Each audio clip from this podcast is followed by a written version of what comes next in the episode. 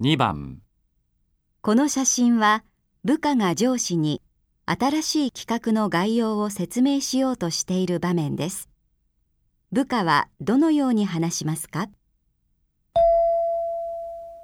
1、概要がまとまりましたので話しましょうか2、概要がまとまりましたのでお話ししてください。 3、概要がまとまりましたのでご説明します。 4。概要がまとまりましたので説明してあげます。